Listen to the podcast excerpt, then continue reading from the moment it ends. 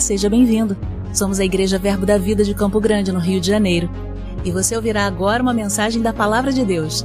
Desde que ela transforme a sua vida.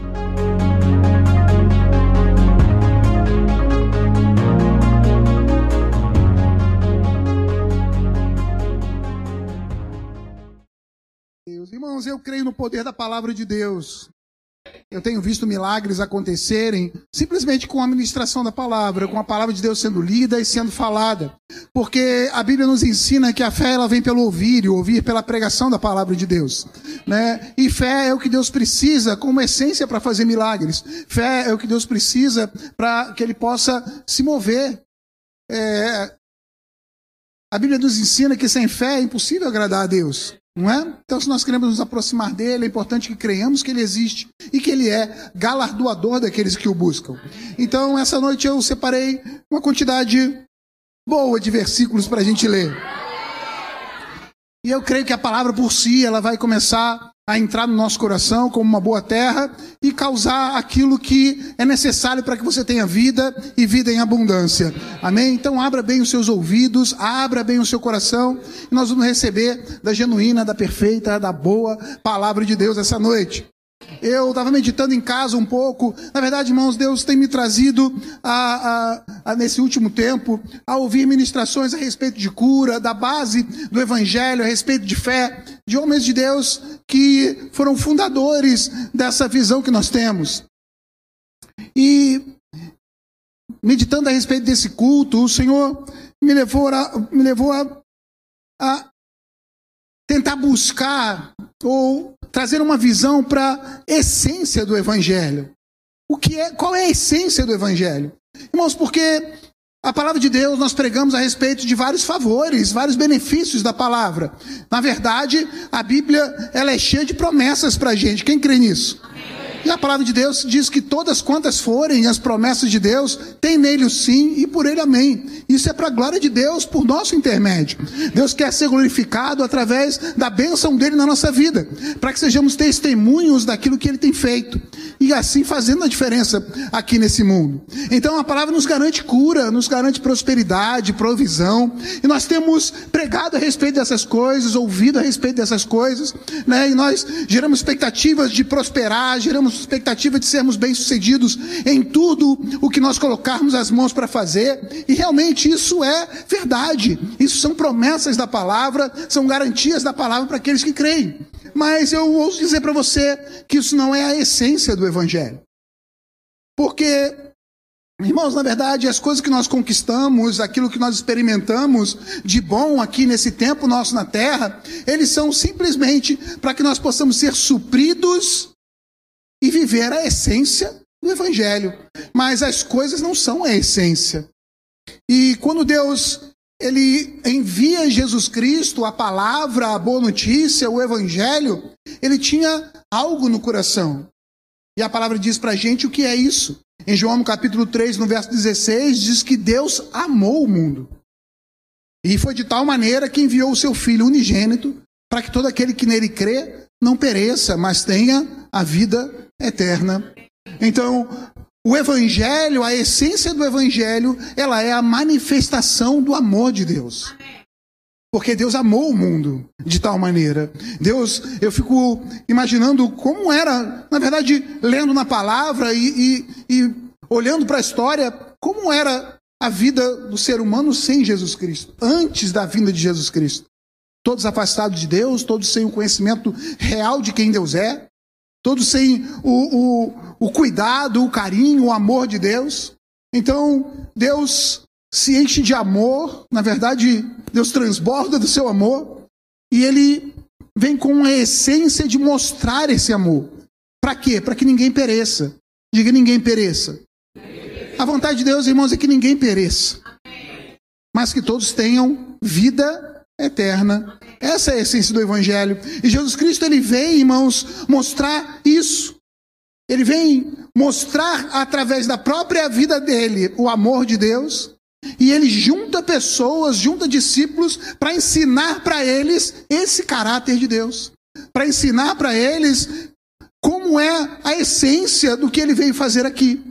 E essa essência a gente não pode perder. Amém, irmãos? Eu quero é, é, ler com vocês alguns versículos em Mateus no capítulo 9, eu vou ler a partir do verso 35. Mateus 9, 35.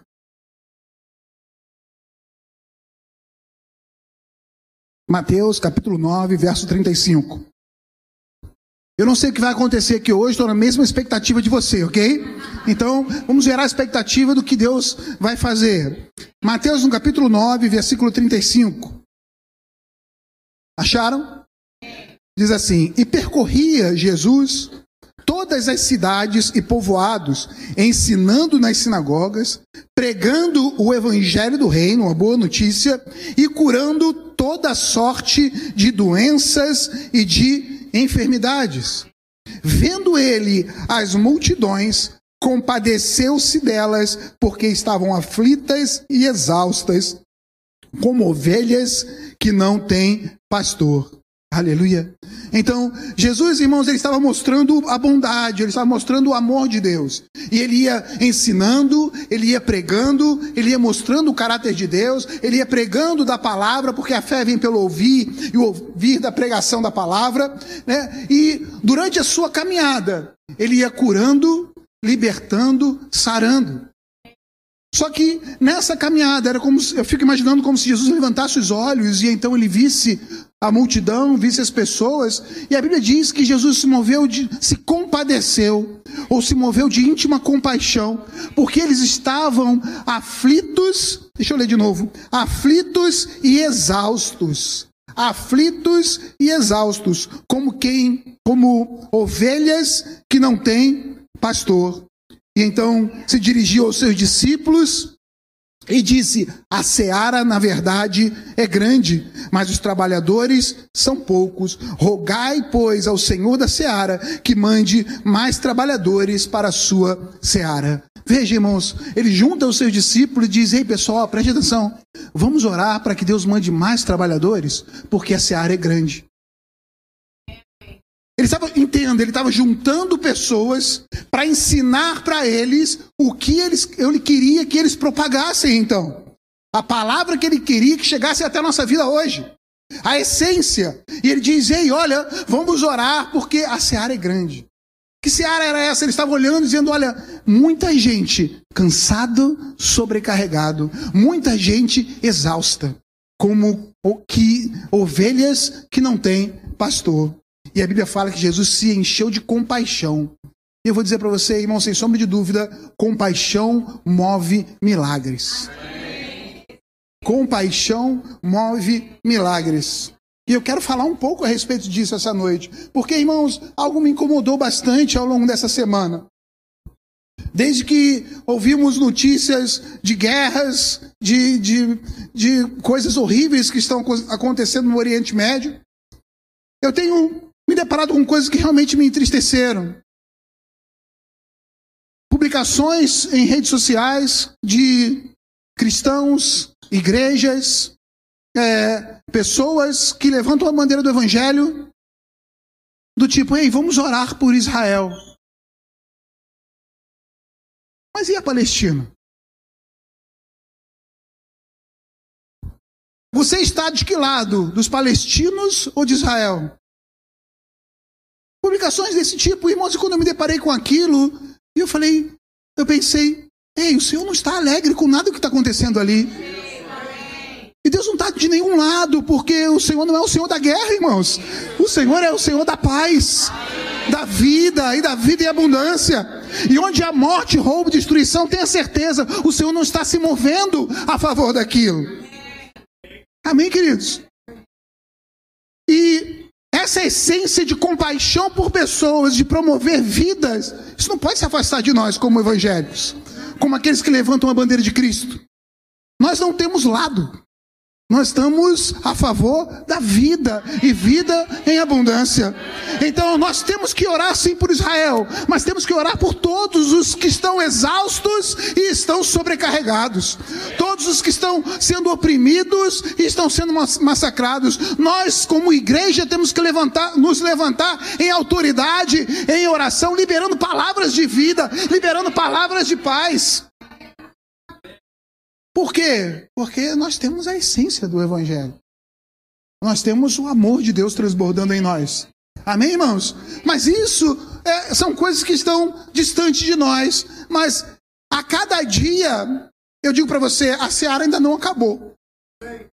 E esse é um culto de missões, e eu creio que a palavra é oportuna para isso. Eu digo com certeza, a seara ainda não acabou. Não acabou a colheita, os campos ainda estão prontos, irmãos. E Deus ainda precisa de pessoas para trabalhar na sua seara. Mas vai ser na, na essência do que Deus tem. Vamos, vamos ler mais alguns textos aqui. Você está comigo ainda aí? Em Mateus, no capítulo 14, no verso, 20, no verso 14. Mateus 14, 14. Mateus, capítulo 14, versículo 14. Desembarcando, viu Jesus uma grande multidão, compadeceu-se dela e curou os seus enfermos. Ao cair da ao cair da tarde, vieram os seus discípulos a Jesus e lhe disseram: O lugar é deserto, vai adiantada a hora, despede, pois, as multidões, para que, indo pelas aldeias, comprem para si o que comer. Jesus, porém, lhe disse: Não precisam retirar-se, dai-lhes vós mesmo de comer. Mas eles responderam: Não temos aqui senão cinco pães e dois peixes. Então ele disse: Trazei-mos. E tendo mandado que as multidões se assentassem sobre a relva, tomando os cinco pães e os dois peixes, erguendo os olhos aos céus, os abençoou. Depois, tendo partido os pães, deu-os aos seus discípulos e estes às multidões. Tendo todos comeram, se fartaram e todos pedaços que sobejaram recolheram ainda doze cestos cheios, e os que comeram foram cerca de cinco mil homens, além de mulheres e crianças. Aleluia. Jesus olha para aquela multidão, irmãos, entenda uma coisa: as atitudes de Jesus, elas eram para abençoar pessoas, mas ele estava ensinando discípulos. Jesus estava ensinando os seus discípulos. E ele diz: é, ele olha e se compadece daquele povo. E eu acredito que o que Jesus estava querendo mostrar para os discípulos é: ei, vocês têm que ter essa essência aqui, ó. Vocês têm que olhar para as pessoas que estão ao redor de vocês, aquelas que dependem de vocês, ou aquelas que de alguma maneira vocês conseguem influenciar ou alcançar e se compadecer das suas necessidades. Não é simplesmente despedi-los e dizer: olha, se vira aí, vamos despedir enquanto há tempo. Jesus foi bem claro, e não, vocês darão de comer a eles. E eles olhando naturalmente, mas nós só temos aqui alguns pães e peixes, o que é isso para essa multidão? Mas a compaixão move milagres.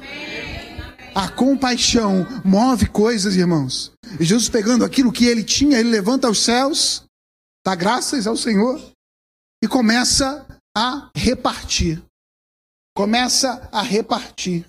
Eu não acredito que assim que Jesus colocou aquele pão no cesto, o cesto se encheu. Mas ele foi repartindo e não acabando, repartindo e não acabando, repartindo e não acabando. Eu quero liberar uma palavra profética sobre a sua vida, se você puder agarrar isso pela fé. Se você pegar essa visão, quanto mais você repartir, mais vai ter. Quanto mais você repartir de forma sobrenatural, as coisas vão chegando. E você vai repartindo e elas vão chegando. E sem explicar como, sem saber como, de que maneira foi, as contas não fecham. Se for fazer, a matemática não funciona. Mas quanto mais você reparte, mais Deus abençoa. Aleluia, irmãos. A essência do Evangelho está no amor de Deus. E a compaixão, ela está embutida nesse amor. Aleluia. Vamos ver alguns outros versículos aqui. Em Marcos, agora no capítulo 8, vou ler a partir do verso 1. Marcos, capítulo 8, versículo 1. Marcos, capítulo 8, versículo 1 até o 9. E ele vai contar aqui a respeito da segunda, da segunda multiplicação de pães e de peixes. Acharam? Naquele dia, quando outra vez se reuniu grande multidão, e não, tanto, não tendo eles o que comer, chamou Jesus os discípulos e lhe disse: Tenho compaixão dessa gente. Repete comigo: compaixão. compaixão. Tenho compaixão dessa gente, porque há três dias que permanecem comigo e não têm o que comer. Se eu os despedir para suas casas em jejum, falecerão pelo meio do caminho. E alguns deles vieram de longe. Mas os seus discípulos responderam: De onde poderá alguém fartá-los de pães nesse deserto? E Jesus lhe perguntou: Quantos pães tendes? Responderam eles: Sete. Ordenou ao povo que se assentasse no chão e, tomando os sete pães, partiu-os após ter dado graças e os deu aos seus discípulos para que estes os distribuíssem, repartindo entre o povo. Tinha também alguns peixinhos e, abençoando-os, mandou que estes igualmente fossem distribuídos. Comeram e se fartaram, e dos pedaços restantes recolheram sete cestos. Eram cerca de quatro mil homens, então Jesus os despediu. Logo ao seguir, tendo embarcado juntamente com seus discípulos, partiu para a região da, da uma. Da uma isso aí, esse lugar. Amém. Glória a Deus. Irmãos, interessante porque Jesus já tinha feito esse milagre antes. E os discípulos tinham participado disso, não mudou discípulo. Ó, já gastamos esses 12, chama mais 12. Não, não era. Eram os mesmos 12 discípulos. E eles fazem a mesma pergunta que fizeram da outra vez. Mas como é que a gente vai alimentar esse povo? Será que esqueceu? É, irmãos, aconteceu com eles e às vezes acontece com a gente também. A gente experimenta milagres de multiplicação quando nós temos compaixão de pessoas, quando nós nos movemos em fé para ofertar, para semear, para abençoar, para suprir. E de repente passa um tempo e as pressões aumentam, parece que a gente esquece que o Deus que fez aquele milagre é o mesmo que vai continuar fazendo. E Deus vai sempre fazer milagres a gente, se a gente continuar andando nos mesmos princípios. Jesus não fez outra maneira, ele fez exatamente igual. O que vocês têm? Ah, nós temos aqui esses pães, tá bom, deu graças, pode distribuir. Não inventou um outro jeito, foi do mesmo jeito, irmãos. Aleluia. Mas a mesma essência estava lá. Jesus continuou olhando para a multidão e pensando: aonde eles vão comer? Como eles vão? Não posso simplesmente despedi-los. Eles têm necessidades que eu posso suprir. Diga comigo: existem pessoas que têm necessidades que eu posso suprir. Aleluia. Aleluia. Mais uma vez eu vou dizer: a multiplicação na sua vida vai começar quando a divisão chegar. A divisão ela vai ser sempre antes da multiplicação. E quando você começar a repartir, Deus vai começar a multiplicar. E não vai ser de qualquer maneira, vai ser de forma sobrenatural. Aleluia. Íntima compaixão, irmãos. Aleluia. Nós estamos aqui não para correr atrás de nossos propósitos, nós estamos aqui para ser uma bênção. A mesma aliança que Deus fez com Abraão, quando ele disse: Ei, se tu uma bênção.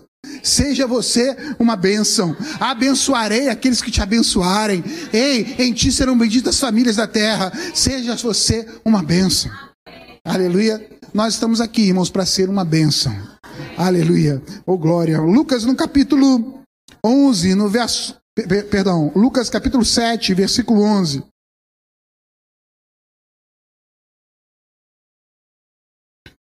Lucas capítulo 7, versículo 11. Em dia subsequente, dirigia-se Jesus a uma cidade chamada Naim, e ia com ele os seus discípulos e numerosa multidão.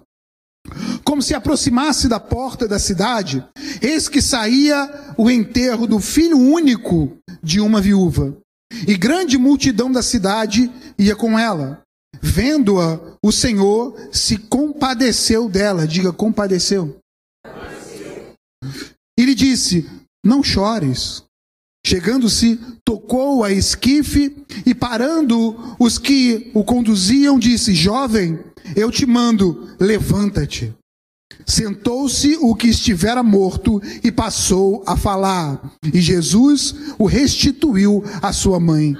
Todos ficaram possuídos de temor e glorificavam a Deus, dizendo: Grande profeta se levantou entre nós, e Deus visitou o seu povo. E esta notícia a respeito dele divulgou-se por toda a Judéia e por toda a circunvizinhança. Aleluia. Ei, eu vou repetir mais uma vez: a compaixão move milagres. A compaixão move milagres. Aleluia. Oh glória. Estava ali, irmãos, uma viúva, ou seja, não tinha mais marido, só tinha um único filho e esse também morreu. E essa pessoa desamparada tocou o coração de Jesus Cristo. Quando ele olha, a Bíblia fala que ele se encheu de compaixão. E a compaixão em Jesus estava no seguinte ponto: Ei, eu estou aqui para fazer o que eles não podem fazer. Existe um poder sobre a minha vida que foi derramado sobre a minha vida, porque quando Jesus sai do, do batismo de João, a Bíblia fala que o Espírito do Senhor veio sobre ele, uma voz do alto se ouviu, dizendo: Aí está o meu filho amado em quem me comprazo. Quando ele sai daquele lugar, ele entra numa sinagoga e abrindo lá o livro do profeta, do profeta, Isaías, ele diz, pega o trecho que diz: O Espírito do Senhor está sobre mim, porque o Senhor me ungiu. E o Senhor me ungiu para pegar as boas novas quebrantados, para pôr em liberdade os cativos, para dar vista aos cegos, para pregar o evangelho aos pobres. Ele sabia para que ele foi ungido. Eu fui ungido para trazer a bênção de Deus sobre as pessoas. Eu fui ungido, irmãos. Você foi ungido? Qual é a unção que está sobre a sua vida? Qual é a unção que está sobre a sua vida?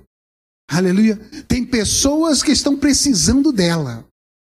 Tem pessoas que estão necessitando daquilo que Deus derramou sobre a nossa vida. E tem pessoas, irmãos, que estão clamando, estão orando a Deus, pedindo respostas, pedindo ajuda, pedindo suporte, mas a voz de Deus e os braços de Deus estão aqui. Porque Jesus falou que nós é que somos o corpo de Cristo.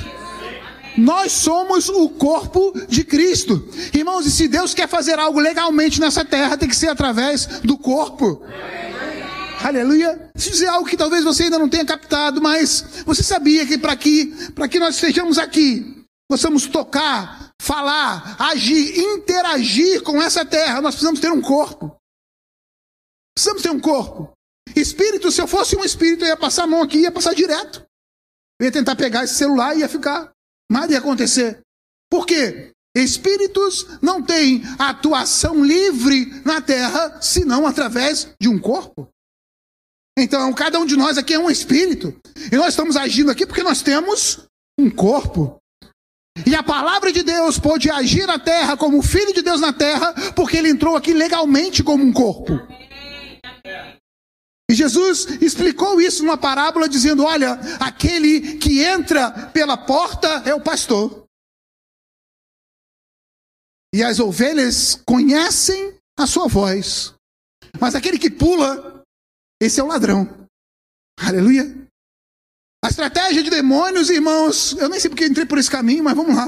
A estratégia de demônios é possuir corpo de pessoas para que eles possam interagir, fazer o mal, matar, roubar e destruir.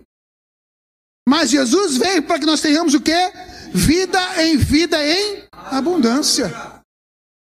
Pois Jesus morreu, enquanto ele estava aqui, ele estava se enchendo de compaixão, ele estava fazendo milagres, ele estava suprindo a fome de pessoas, necessidade de pessoas, curando, libertando, salvando e até ressuscitando pessoas.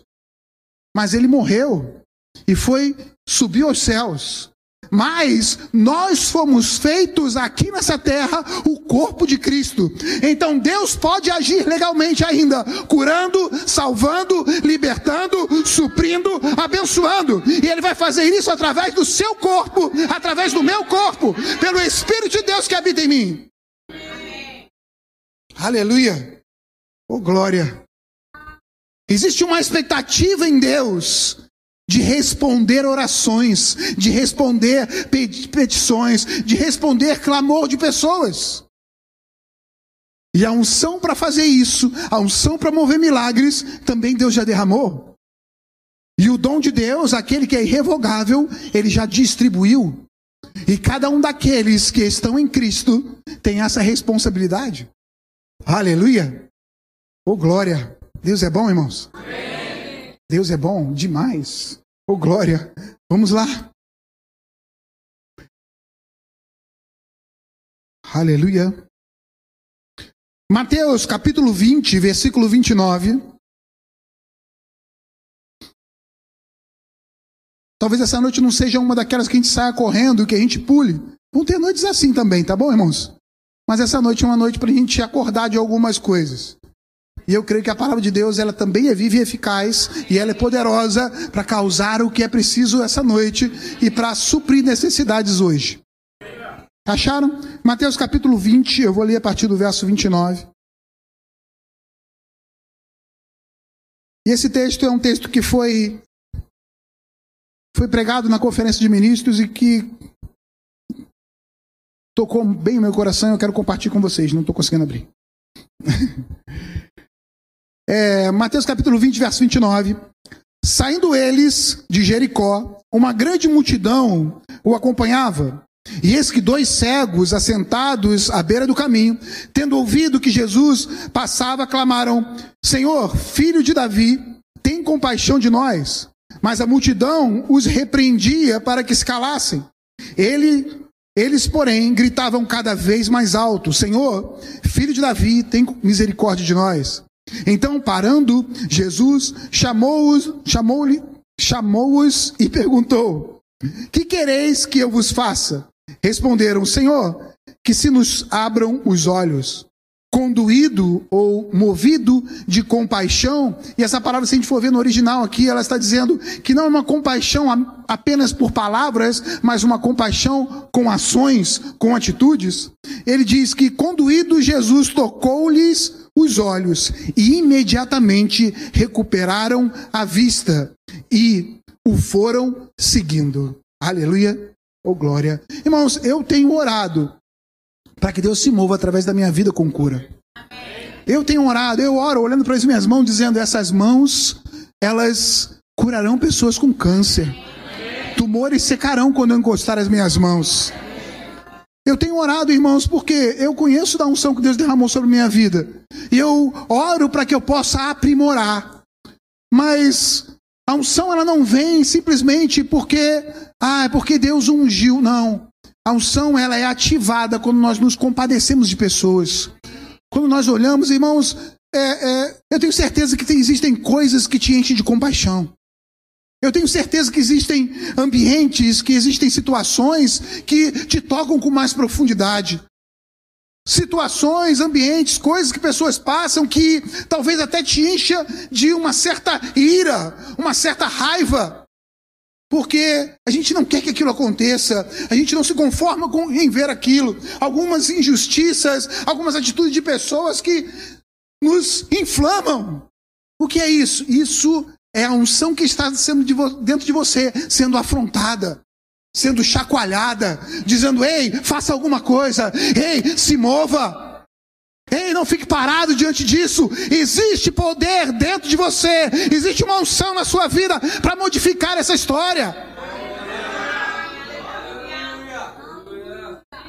É claro que a nossa luta não é contra o sangue ou contra a carne, as armas da nossa milícia, elas são diferentes, não são carnais, mas elas são poderosas em Deus.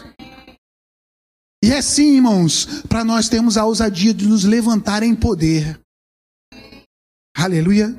De repente existe uma situação que aparente, aparece na sua frente, onde alguém precisa, está passando por necessidades, uma carência financeira, ou, ou, ou uma carência de alimento, e você se enche de compaixão, mas olha para a sua conta, olha para o seu bolso e fala: Mas eu não tenho. Comece a dividir, que Deus vai multiplicar. Comece a dividir, que Deus vai multiplicar. Dê material para Deus agir, irmãos. Comece a ativar a unção que está dentro de você. E as coisas vão começar a se mover. É na fidelidade no pouco mesmo que Deus começa. Mas aí Ele vai aprimorando e as coisas vão se tornando maiores e vão se tornando grandes.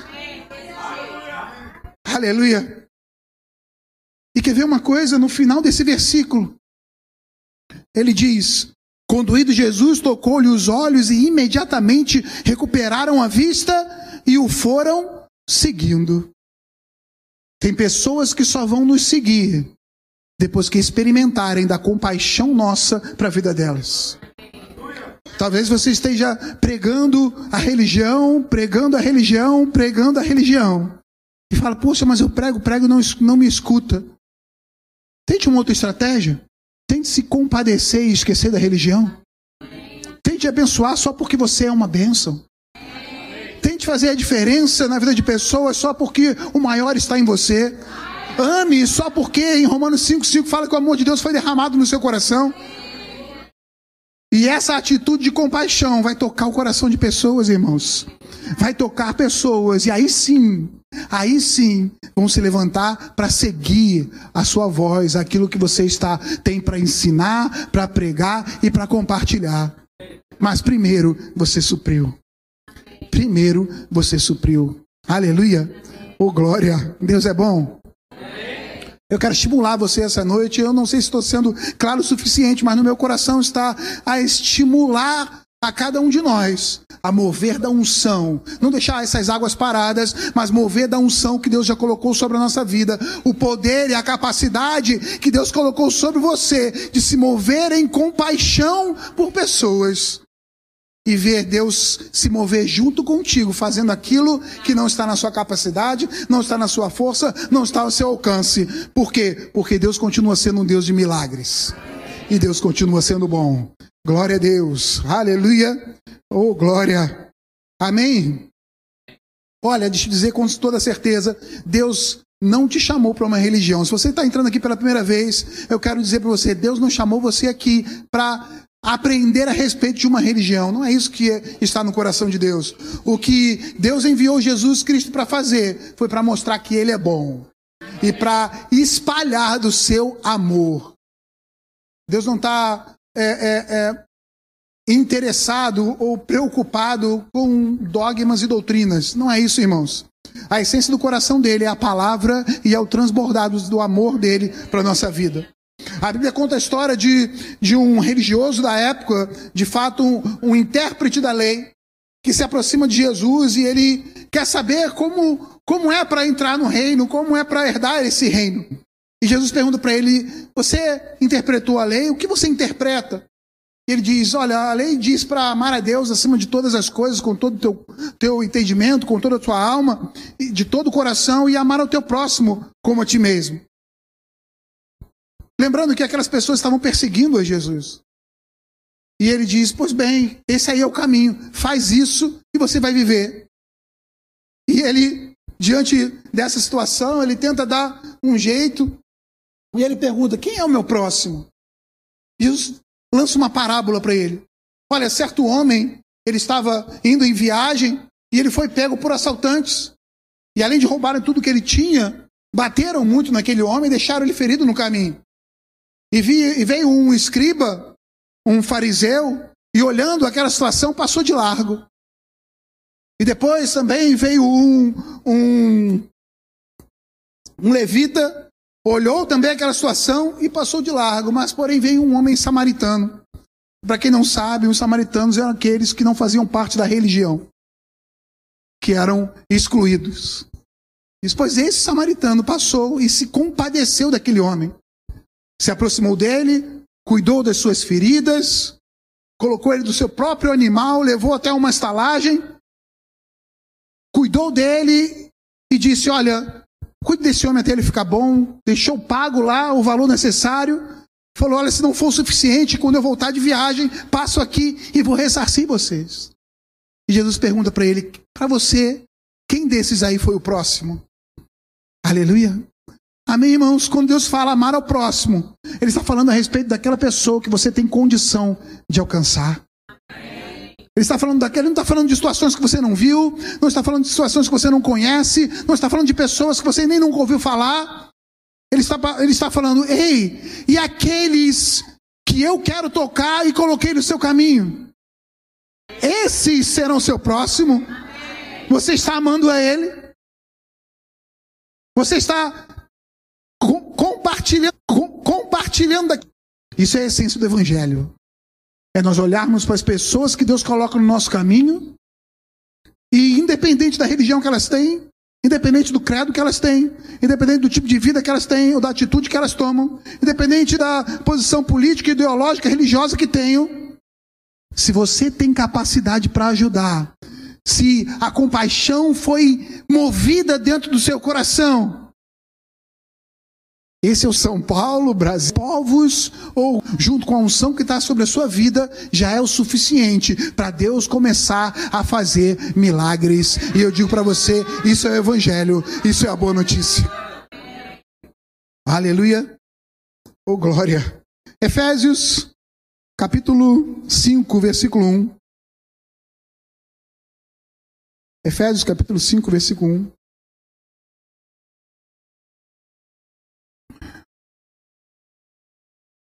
Oh, glória a Deus. Olha que Paulo começa a estimular, ele vai dizer isso na sua carta aos Efésios, na sua carta aos Filipenses, nós vamos ler esses versículos. Ele chama a nossa atenção, ele está escrevendo para a igreja, para aqueles que têm Jesus como Senhor e Salvador da sua vida, para aqueles que creem na palavra, para aqueles que seguem o Evangelho. Ele está dizendo: sede, pois, imitadores de Deus como filhos amados. E andai em amor, como também Cristo nos amou e se entregou a si mesmo por nós, como oferta e sacrifício a Deus em aroma suave. Sede, pois, imitadores. Então, olhe para Jesus e comece a imitá-lo. Irmãos, quando ele fala sede imitadores, eu agarrei essa palavra e eu, eu olho para. Eu gosto de ler os evangelhos, eu vou dizer, gosto de ler os evangelhos mais até do que as cartas. Por quê? Porque eu gosto de ver o que Jesus fazia. E olhando para o que Jesus fazia, dizer, eu também posso fazer essas coisas. Porque aquele que crê em mim fará as mesmas obras e outras maiores ainda. Aleluia. Então, irmãos, eu não perco a oportunidade de colocar a mão sobre alguém e dizer, seja curado em nome de Jesus. Seja curado em nome de Jesus. Por quê? Porque Jesus fazia isso. Ele curava cego, ele curava é, é, é, paralítico, ele... Jesus fazia isso. E se eu quero ser imitador dele, eu posso fazer as mesmas obras, porque o mesmo Espírito que estava nele está em mim, e a mesma palavra que ele liberou também está, e o mesmo Pai, o mesmo Deus que ele tem, é o mesmo que está em mim. Glória, aleluia. Filipenses capítulo 2, versículo 5.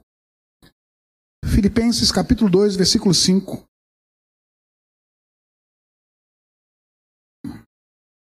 Esse é nosso culto de missões. E eu clamo ao Senhor para que Deus desperte corações aqui para a obra missionária. Amém, irmãos? Ele começa dizendo, Paulo escrevendo aos Filipenses: Tende em vós o mesmo sentimento que houve também em Cristo Jesus tende o mesmo sentimento. Ei, seja imitadores. Tenha compaixão também. Ame também. Faça as mesmas coisas. Nós somos corpo de Cristo, irmãos. Aleluia. Nós vamos caminhar assim, Hebreus capítulo 12, verso 1. E acredito que já esteja terminando com esses textos. Hebreus capítulo 12, versículo 1. Hebreus 12, 1. Hebreus 12, verso 1. Portanto, também nós, visto que temos a rodear-nos tão grande número de testemunhas, desembaraçando-nos de todo o peso e do pecado que tenazmente nos assedia, corramos com perseverança a carreira que nos está proposta. De que maneira? olhando firmemente para o Autor e Consumador da fé, Jesus, o qual, em troca da alegria que lhe estava proposta, suportou a cruz, não fazendo caso da ignomínia, e está assentado à destra de Deus. Considerai, pois, atentamente aquele que suportou tamanha oposição dos pecadores contra si mesmo, para que não vos fadigueis desmaiando em vossa alma. Amém, irmãos? Ei, então ele está dizendo aqui para que a gente olhe firmemente para o autor e consumador da nossa fé. Não se desvie. Ei, a palavra garante provisão? Sim. A, a, palavra garante prosperidade? Sim. Se quiserdes e me ouvides, comereis o melhor dessa terra? Sim. Tudo que você colocar as mãos para fazer prosperará? Certamente que sim. Eu sou abençoado ao entrar e abençoado ao sair. Todas quantas forem as promessas de Deus, tem nele o sim e por ele o amém. Mas isso não é a essência. Isso é o complemento da palavra. Então nós estamos aqui não para viver o complemento, mas a essência. Ainda que o complemento não apareça. Ainda que, como diz a Bíblia, eu ande pelo vale da soma da morte. eu continuo não tendo temor algum. Por quê? Porque o Senhor é comigo. Eu estou na essência do Evangelho, no amor de Cristo, aquele que Ele derramou por mim. Amém, irmãos? Oh, glória, vamos viver o melhor de Deus, sim. Mas nós vamos ser uma igreja. Ah, na verdade, nós já somos, irmãos. Eu acredito que é só uma vacina. Mas nós vamos continuar sendo uma igreja ativa, operante, que manifesta o amor de Deus e a compaixão de Deus por onde quer que a gente ande. Amém? Oh, glória, aleluia. Eu acho que eu vou finalizar por aqui e ler só mais um versículo para a gente finalizar. João capítulo 13, versículo 35. Quem é discípulo de Jesus aqui?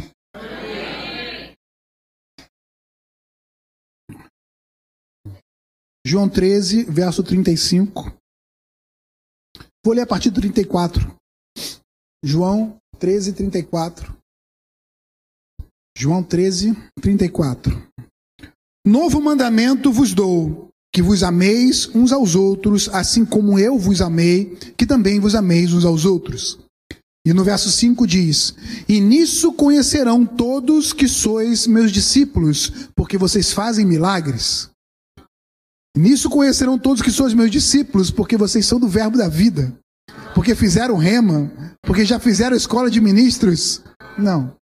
Nisso conhecerão todos que sois meus discípulos, se tiverdes amor uns pelos outros. Amém, irmãos? A essência do Evangelho, a característica que Deus espera que as pessoas olhem para a nossa vida e vejam, é o amor que nós temos uns pelos outros. Aleluia. O amor não tem bandeira, o amor não tem é, é, é, camisa, o amor é para todos.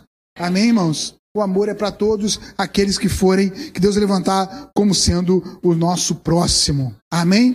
Glória a Deus, aleluia. Deus é bom, eu não sei mais o que fazer, vamos esperar a direção aqui. Se o pessoal do louvor puder já. Glória a Deus, aleluia.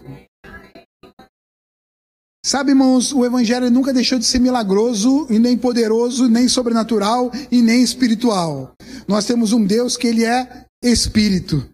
E o Evangelho da graça é bem diferente da lei, porque o Evangelho da graça não é fazer porque eu sou obrigado a fazer, ou tentar fazer com a minha própria força ou capacidade. O Evangelho da graça é onde Deus dá o caminho e ele dá a capacidade para andar pelo caminho. O Evangelho da Graça é onde Deus aponta o que fazer, mas também nos dá condições de fazer. E no Evangelho da Graça, quando Deus fala ame, em primeiro lugar, ele já derrama do amor dele no nosso coração. E esse amor ele já vem cheio da compaixão. E às vezes a correria do dia a dia, as pressões que nos cercam, podem abafar um pouquinho a compaixão de Deus dentro de nós. Não sei se já aconteceu com você, mas comigo já. Na correria de ter que cumprir uma agenda, na correria de cada dia, às vezes as pessoas passam como quando nós estamos no carro e olhamos para o lado e veem os postes passando. Eles não têm rosto, eles não têm olhos, eles não têm voz, são só coisas passando. Mas eu creio em Deus ativando hoje aqui, ativando o nosso coração para ver pessoas nos olhos. Perceber quando são pessoas que Deus colocou naquela hora, naquele momento, porque são aquelas que Deus quer responder, aquelas que Deus quer suprir, aquelas que Deus quer tocar, aquelas que Deus quer salvar. E Ele está contando contigo, Ele está contando comigo. Amém? Você pode ficar de pé.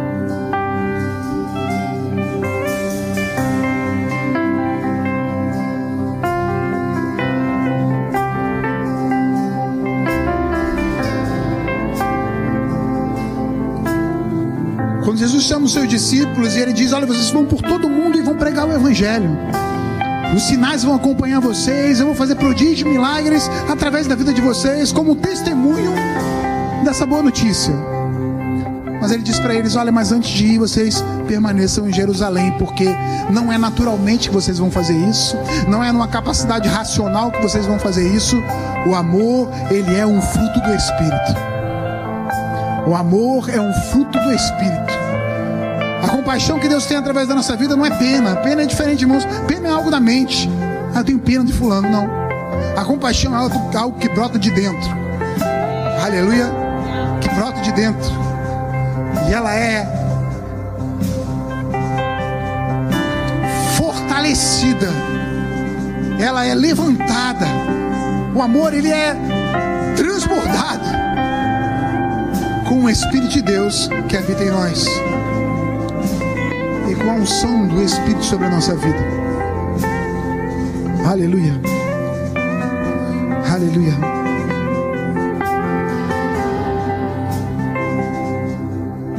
Deus deu um tema para essa ministração e esse tema vai ser o nosso apelo agora.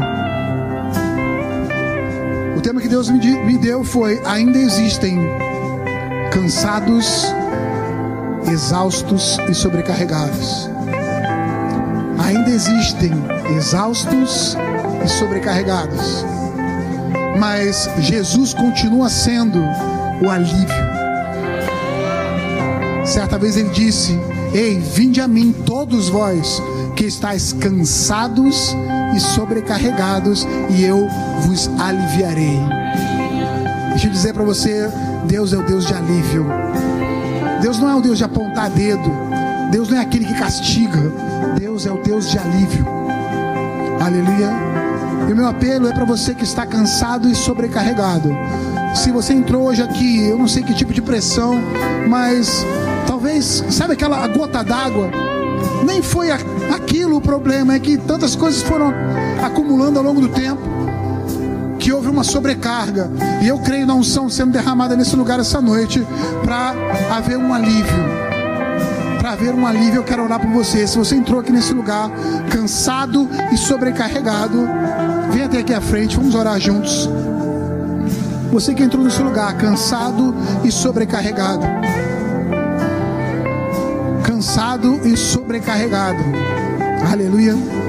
Olha, não fique condenado, irmãos. Nenhuma condenação há na presença do Senhor. Se você está cansado e sobrecarregado, eu creio numa noite de alívio, numa noite de refrigério, numa noite, noite sobrenatural de alívio e refrigério da parte de Deus. Olha, aleluia. Tem pessoas aqui que estão cometeram erros, deram passos errados, decisões erradas, por conta disso se envergonharam diante de Deus e se afastaram um pouco. E uma certa condenação chegou e, e um sentimento de indignidade. O Senhor está me lembrando agora uma parábola onde um filho sai de casa, gasta tudo o que ele tinha no mundo e quando não, não tinha mais condições, volta para o pai, ainda para pedir perdão para ser um de seus servos. Mas Jesus diz como estava o pai, e isso me chamou a atenção. Diz que o pai estava à espera. E quando viu o filho de longe, foi correndo ao seu encontro. E não quis nem ouvir suas desculpas, porque ele queria o filho para perto e ele já sabia que o que o mundo fez com ele já era o suficiente. O que o mundo fez com ele já é maldade suficiente, já é peso suficiente. Eu quero dizer para você: o que o mundo fez com você já é o suficiente. Chega. Deus continua como um pai de braços abertos, esperando a sua vinda. Então, se você entrou aqui hoje, cansado e sobrecarregado, não fique onde você está, vem aqui porque há um poder para liberar da parte de Deus, um poder do coração de Deus, uma compaixão para ser liberada para a sua vida. E eu creio, como águas que limpam, como águas que lavam, o que estava pressionando, o que estava angustiando o seu peito, o que estava te entristecendo, sendo lavado agora no nome de Jesus. Aleluia. Aleluia. Obrigado, Pai. Obrigado, Senhor. Obrigado por vida em abundância. Aleluia.